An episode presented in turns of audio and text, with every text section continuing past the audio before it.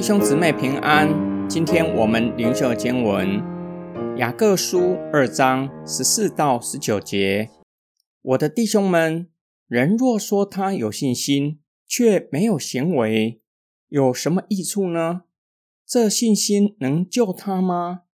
如果有弟兄或姐妹缺衣少食，而你们中间有人对他们说：“平平安安的去吧。”愿你们穿得暖，吃得饱，却不给他们身体所需用的，那有什么用处呢？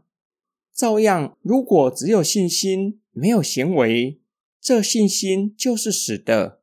也许有人要说：“你有信心，我有行为，请把你没有行为的信心指给我看，我就借着我的行为，把我的信心指给你看。”你信神只有一位，你信的不错，就连鬼魔也信，确实战经。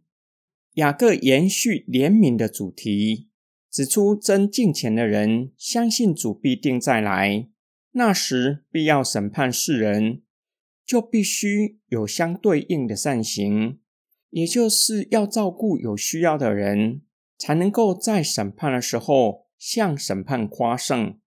可以得到上帝的怜悯，救他脱离审判。换句话说，对教义有正确的认识是不够的。这样的信仰宣认是没有益处的。只有宣认主必定再来审判世人，并不能够救我们脱离审判，还必须活出所承认的信仰。雅各不断的使用反问的语句，目的在于强化。没有行为的信仰是死的。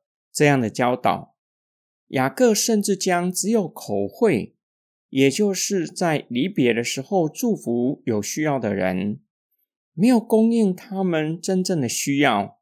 这样的信仰与鬼魔的信仰没有什么两样，也就是将信仰与行为分离。这不是真信仰。这样的人的信仰，相信神只有一位。在教义上是正确的，如同鬼魔也承认神只有一位，却怕到发抖，因为将来要面对上帝的审判。这样的信仰跟只有口头宣认、没有相对应的行为，没有什么两样，将如同鬼魔一样心惊胆战的等候审判。今天经文的默想跟祷告，将来面对审判的时候。上帝不是对我们进行神学考试，问我们如何解释三一神论，什么是独一真神，而是查看我们有没有活出所宣认的信仰。我们既然承认世上只有一位神，就是耶和华，他命令我们要去怜悯有需要的人，我实践了吗？我们对有需要的人。是不是只有口头上祝福他们，向他们说我会为你祷告，不仅没有提供实际上的帮助，转个身就忘记为他祷告？假如弟兄姐妹有需要，请你为他祷告，你也答应了，当下就为他祷告，每日晚祷也要记得为他祷告。耶稣说了一则跟今天的经文相近的比喻。一位父亲有两个儿子，父亲要他们去葡萄园工作。大儿子先拒绝，以后懊悔了，就去了。小儿子一口答应父亲，却是不去。我们口里说的头头是道，不假思索的答应天父，却是没有实际上的行动。祷告中不断承认自己是罪人，是有罪的人。却是没有离开罪恶，不仅不断的犯罪，还不断犯相同的罪，没有彻底离开该项的罪恶。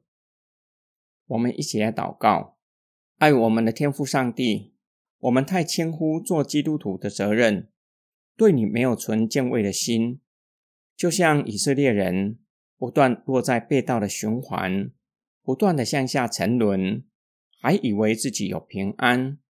其实心里是十分的害怕，心惊胆战的。求主救我们脱离只会说不会做的困境，是给我们力量，遵守你的旨意，活出信仰。我们奉主耶稣基督得圣名祷告，阿门。